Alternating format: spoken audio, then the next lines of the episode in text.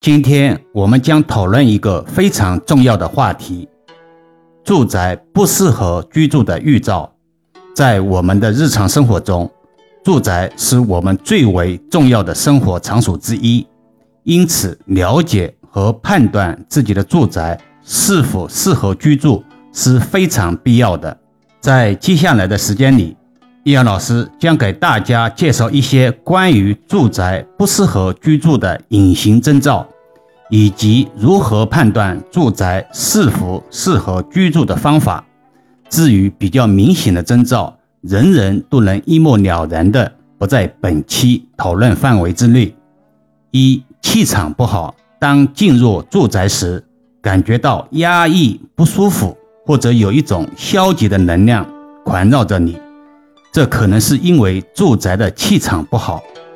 一听说气场，有听友会疑惑了：气场这东西虚无缥缈，看不见摸不着的，怎么判断呢？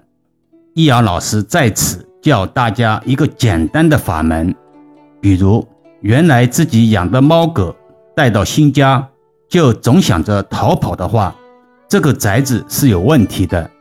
有些人的猫狗圈起来或者关起来，本来温顺的猫狗却变得焦躁，甚至晚上狗总是在哭的话，要特别慎重对待。同样的，如果是小朋友搬迁到新家后，入夜就哭闹不止，也是同类问题。因为猫狗和小孩都拥有超过大人对环境的感知。现代社会养鸟的人不多，实际上鸟类的灵感也很高。二、空气质量差，住宅内部的空气质量差，可能会有潮湿、发霉、异味或者通风不畅等问题。长期居住在这样的环境中，会影响身体健康。当然，现在上海农历五月份属于梅雨季节，又另当别论。排除家里确实发现死老鼠等情况外，如果还是有异味，就要慎重对待了，也不要草木皆兵、惊弓之鸟。万一是家人太懒，经常不丢垃圾所导致，则比较容易解决；否则意味着这套宅子是被各种致病的元素包围着。最凶的。属于可以闻到腐尸味的宅子。易遥老师的口头禅就是发现问题、正视问题、解决问题。三、频繁的事故或者疾病，住宅内频繁发生事故或者疾病，可能是因为住宅的环境或者气场存在问题，导致负能量集聚。本来是健康的人。居住不到一个月就开始陆陆续续的各种生病，如果治愈后短期又重复生病，这就需要特别注意了。再者，入住之后出现一家人总呈现灰暗之色，额头或者青或者黑，都是不吉利的预兆。我们是黄种皮肤，额头正常颜色为黄色明亮润泽为吉。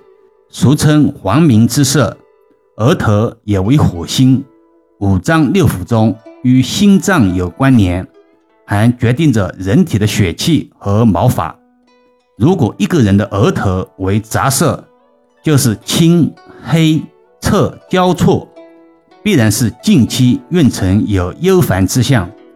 这又牵扯到周易命相学了。大家如果想更进一步了解实用命相学，给易遥老师多多留言。改天易遥老师针对命相给大家做几期节目。是持续的压力和紧张感。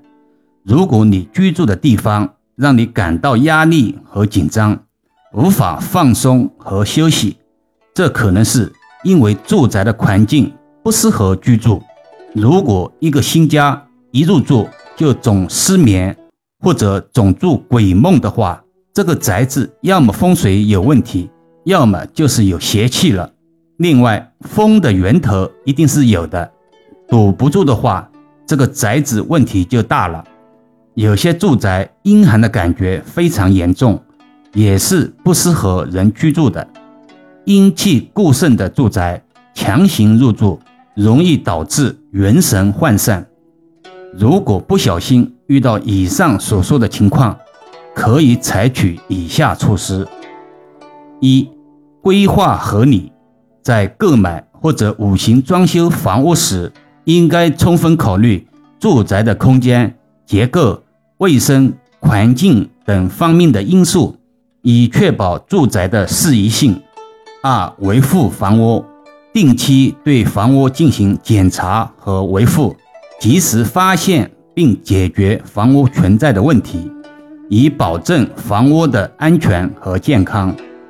三、保持良好的通风，增加室内空气流通，减少室内空气污染，避免病菌滋生。四、增加室内的绿化，如种植植物、放置花盆等，这有助于净化室内空气。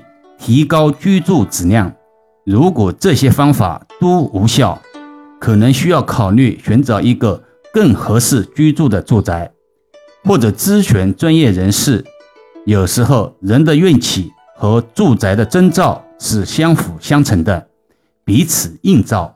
福地福人居，福人居福地。好了，今天暂时先聊到这里吧。更多分享，请至易瑶文化主页收听。关注、点评、打赏、转发，或者手上有月票的听友，可以给老师投上两票。虽然是手指动一动，却能让老师感恩许久。老师最近也开通了心理会员团，有兴趣的听友可以加入试试。每个月可以和易儿老师互动交流，每人每月可以提问相关问题一次，还可以畅听易儿老师的所有音频。也可以把专辑分享给身边的家人，形成共识，减少在风水布局中的阻力。